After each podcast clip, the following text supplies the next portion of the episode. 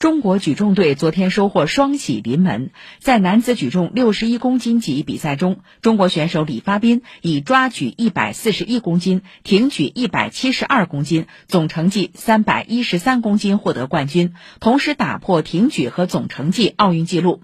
然而，在挺举第一次试举一百六十六公斤时，他使出金鸡独立的姿势来调整重心，让紧张的比赛气氛一下子变得轻松起来。赛后，他透露，就是重心不稳，算是自己的老毛病，大家不要模仿。自己核心比较强，错误的动作它是一个错误的动作，然后错误的动作的话，不建议去学习。